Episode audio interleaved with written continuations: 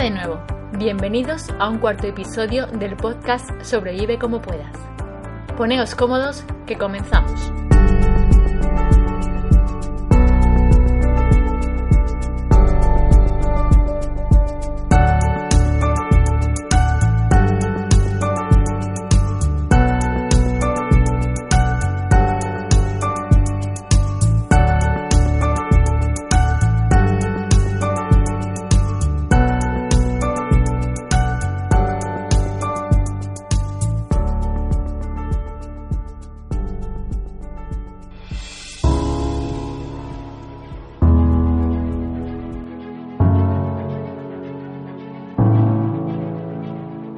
Lo confieso, he estado varias semanas enganchada a la serie Timeless.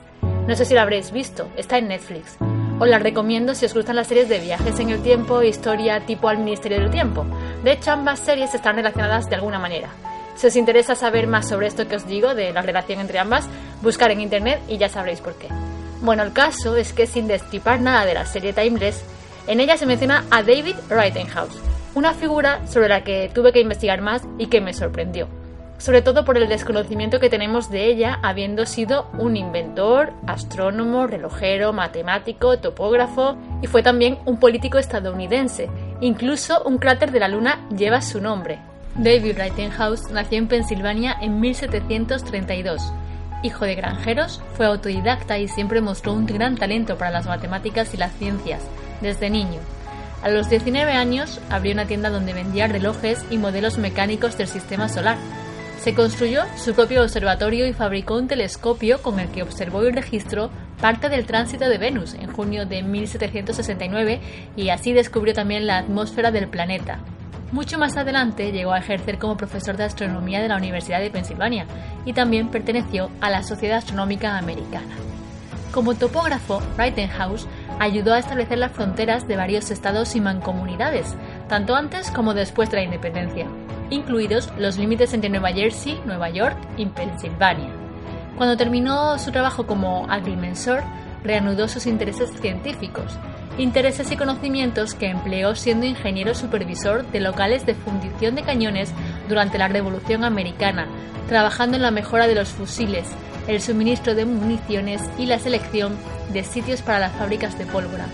Rittenhouse también fue miembro de la Academia Americana de las Artes y las Ciencias. Como inventor, también fue quien creó la cocina que hoy día mantiene su nombre y que sustituyó a la estufa de Franklin. Seguro que los que os dedicáis a la decoración o sentís interés por este mundo sabéis de qué cocina os estoy hablando. Por cierto, para los amantes de la música, también hay una marca de bajos y guitarras bajo la marca de Rittenhouse, pero estos son creaciones de Abe Rittenhouse, quien diseña incluso réplicas de guitarras de músicos célebres bajo encargo y que parece que no tiene mucho que ver con David Rittenhouse, o al menos yo no he conseguido descubrir los lazos de sanguinidad entre ambos.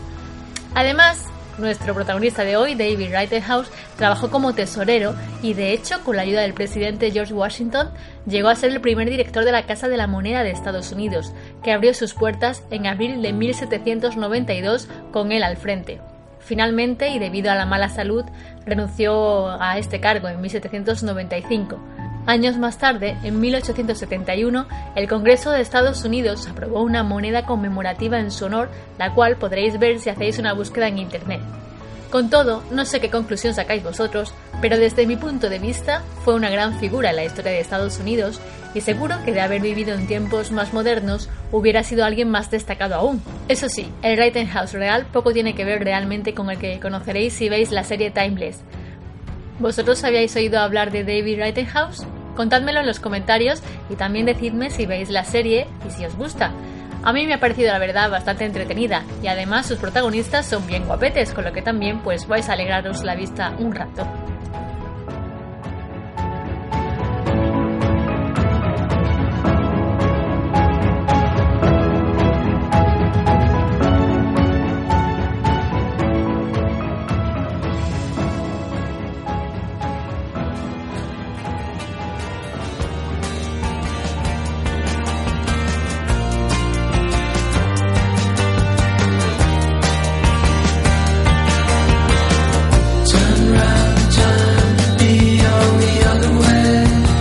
En el apartado musical, hoy nos acercamos a la música de la banda estadounidense Beach Fossils, la cual se formó en el año 2009.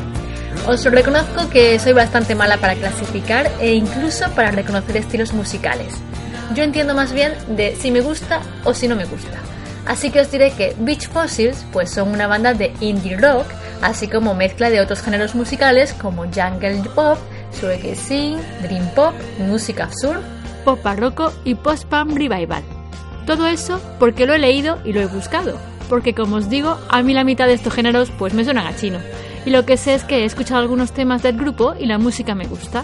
De todas formas, para los que sí entendáis más y seáis frikis de la catalogación de estilos musicales, os diré también que este grupo de Brooklyn es conocido por su sonido low-fi atmosférico.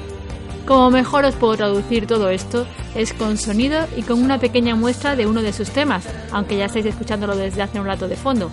Si queréis más, solo tenéis que buscar el nombre de Beach Fossils para seguir escuchando otras canciones.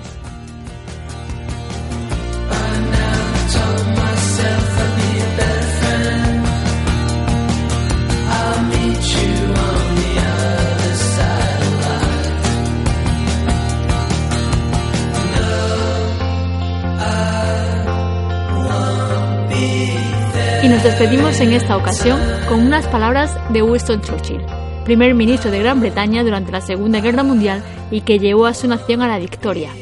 Es de destacar en él que era un excelente orador y que ofrecía brillantes discursos, los cuales seguramente ayudaron a la población civil británica a aguantar los bombardeos hasta la victoria final de los aliados.